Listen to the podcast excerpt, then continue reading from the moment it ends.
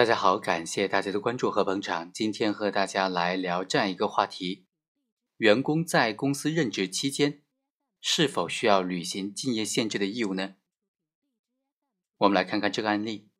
二零一零年开始啊，于某就和 A 公司签订了劳动合同，约定于某担任销售经理的岗位，双方签订了企业员工的保密协议，而且呢，约定说，于某在 A 公司任职期间。没有经过 A 公司的事先同意，不得在和 A 公司生产经营同类产品，或者是提供同类服务的其他企业事业单位当中担任任何的职务。除了于某在职期间为当然的保密期之外，于某离职期间保密期限从离职之日起两年计算。A 公司就在于某承担的这个保密义务的情况之下支付保密费。保密费的支付方式就是任职期间每月两千块钱。保密费支付随合同解除而终止。如违反该约定，那么就应当一次性向 A 公司支付违约金，违约金是 A 公司已经支付保密费总额的两倍。二零一三年二月二十八日，劳动合同就到期终止了，于某离职。但是 A 公司在二零一五年的十一月十三日发现。B 公司在任职期间就已经成立了一个公司，而且他作为股东之一。于是呢，二零一六年的六月二十八日，A 公司向仲裁委员会申请仲裁，要求于某支付这个竞业限制的违约金十五万元。仲裁委呢以请求事项超过了仲裁时效为由，决定不予受理。A 公司不服，于是将这个案件起诉到法院。这个案件争议的焦点就在于。员工在职期间是否需要履行竞业限制的义务呢？一审法院经过审理之后就认为啊，当事人对自己提出的诉讼请求所依据的事实，或者反驳对方诉讼请求所依据的事实，有责任提供证据加以证明。没有证据或者证据不足的，那么就应当负举证不能的责任。根据劳动合同法的规定，用人单位和劳动者应当按照劳动合同的约定。全面的履行各自的义务，民事主体应当诚实不欺、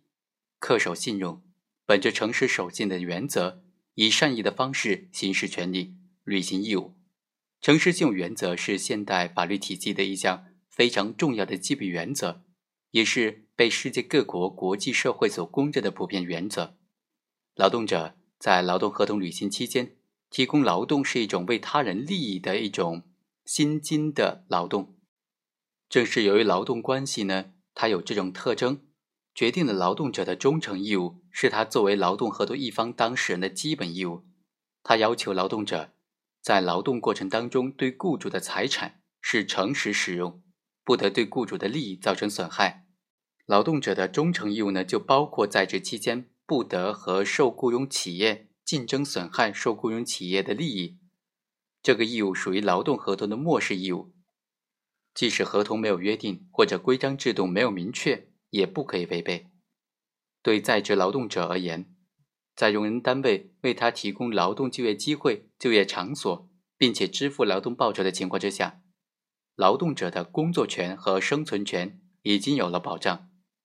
对此类在职期间的竞业限制没有明确约定另行补偿的，该怎么评价呢？这和法律所追求的公平正义的价值理念。是密切相关的。在这个案件当中，双方签订有企业员工的保密协议，协议当中对于于某在职期间的竞业限制有明确的约定，并且约定了相应的违约责任。同时，这个公司啊还向于某支付每月的工资当中的包含的这个保密费。所以，于某提出没有竞业限制的补偿，那么违约金的约定就无效的这种主张啊，显然是不成立的。于某提出他不属于竞业限制人员的辩解，但是劳动合同当中明确约定，竞业限制人员限于用人单位的高级管理人员、高级技术人员和其他负有保密义务的人员。而作为用人单位而言，销售岗位至关重要，关乎用人单位的生存发展、经济效益。于某作为公司的销售经理，享受高级的待遇、高薪的待遇，掌握着这个公司的商业秘密。就属于敬业的限制人员了。所以对于于某的辩解也不予采纳。一审判决之后呢，于某不服，提出了上诉，但是二审法院经过审理认为，劳动合同法规定了劳动者的保密义务和竞业限制义务，于某和公司的劳动合同当中也约定了于某在职期间以及在离职的保密期间应当遵守竞业限制的规则。于某在担任公司的销售经理，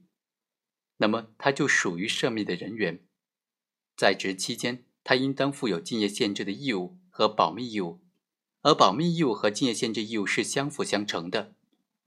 于某在职期间自行经营和这个公司存在竞争关系的业务，开展经营同类业务的公司，侵犯了原来公司的商业秘密权，违反了劳动合同法规定的劳动者的保密义务以及竞业限制义务，也违反了双方签订的劳动合同的约定，所以应当承担违约责任。而于某主张说他没有补偿，那么就没有竞业限制的义务。自己的行为并没有对公司产生不利后果等等这些辩解呢，都是缺乏事实和法律依据的。最终啊，法院根据于某的收入水平、过错程度等等，将违约金调整为十万八千块钱。好，以上就是本期的全部内容，我们下期再会。